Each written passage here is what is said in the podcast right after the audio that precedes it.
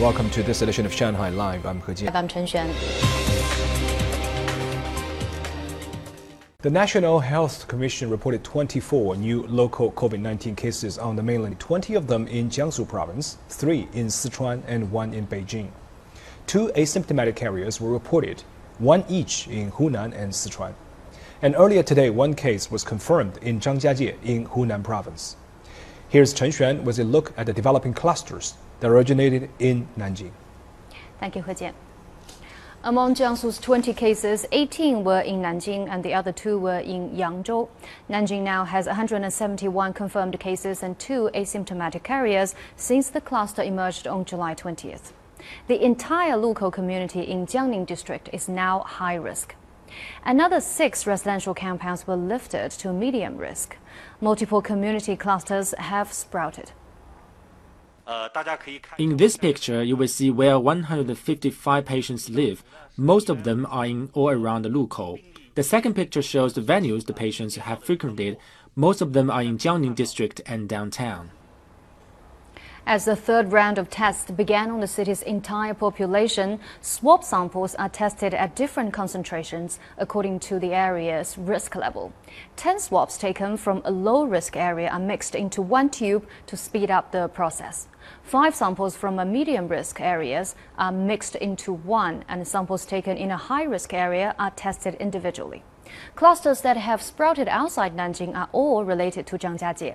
The chain of transmission likely originated in Nanjing, then to the tourist city in Hunan province after three infected people in Dalian had a two-hour layover at Nanjing's Lukou airport on July 17th before traveling to Zhangjiajie. Sichuan province reported three cases and one asymptomatic carrier yesterday. Two patients had traveled to Zhangjiajie. One carrier worked at Chengdu's Tianfu airport and was on the same flight with a family of three from Chengdu that were confirmed infected on Tuesday. In Hunan, the city of Ningxiang had an asymptomatic carrier yesterday. The man was traveling to Changde city in that province and had been on the same tour boat as the family from Chengdu. Now, in Beijing, two confirmed patients emerged between yesterday and noon today, a couple that had recently traveled to Zhangjiajie.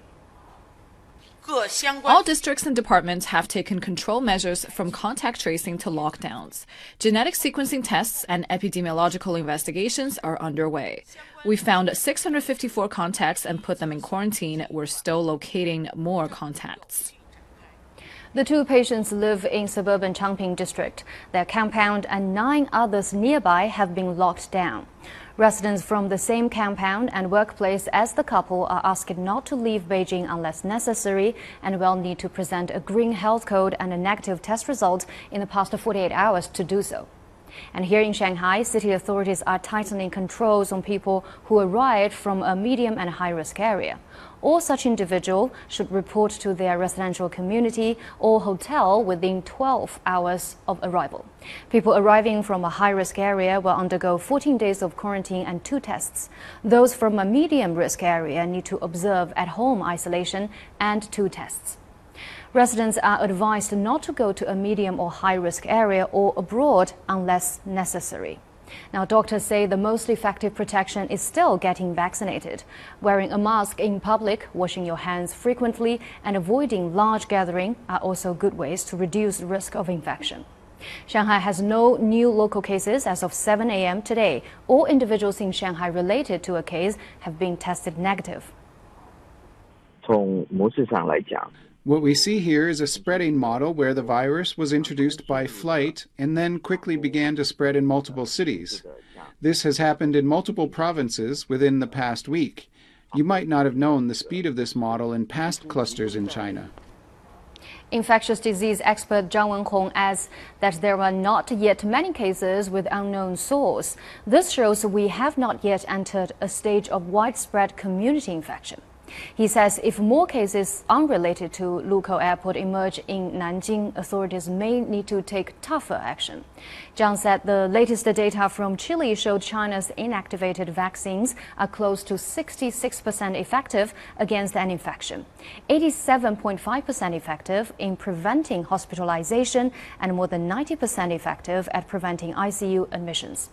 He says this demonstrates relatively high efficiency in preventing a severe coronavirus infection and even death.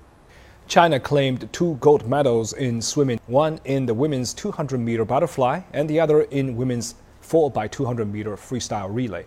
The country's athletes have now won 14 gold medals at the Tokyo Olympics. So Wenjing has the story. China's Zhang Yufei had a convincing victory in women's 200 meter butterfly to win her first gold at the Tokyo Olympics. Zhang led from the beginning, winning with a time of 2 minutes and 3.86 seconds, slicing 0.2 seconds off the Olympic record set by compatriot Jiao Liuyang at London 2012.